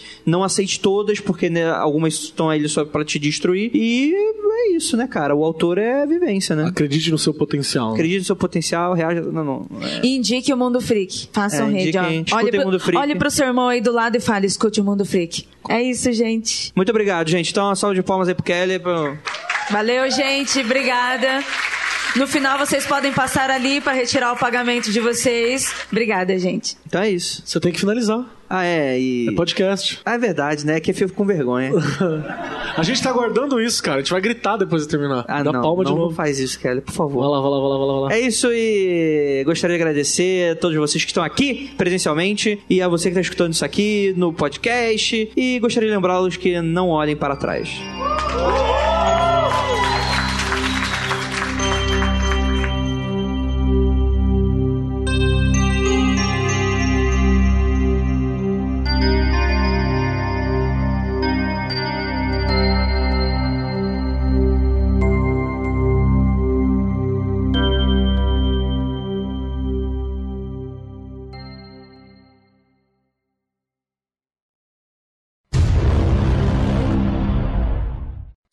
às vezes o pessoal fala, nossa, vocês falam essas coisas todas e tem, tipo, historiador, economista no grupo, só falando bobagem no podcast com a galera. E pra gente é um puta um prazer poder fazer isso e é um grande prazer poder vir pra cá, né? Porque tudo acaba ficando em São Paulo, tudo fica no centro da cidade. Eu que sou de uma área periférica, sou da região de Suzano, não acontece nada lá, é um inferno pra levar essa galera pra fazer um churrasco em casa. Então poder sair desse eixo do centro de São Paulo pra gente é um baita de um prazer. É um baita de um prazer poder ir para fora, poder visitar outros locais. E agradeço muito a galera que está aqui, o pessoal do SESC que recebeu a gente. É uma baita oportunidade. Esperamos fazer jus né, a essa discussão aí. Isso aqui vai virar um podcast mesmo, vai ser gravado. Vai virar podcast. Então vocês já estão escutando o podcast da semana que vem, hein?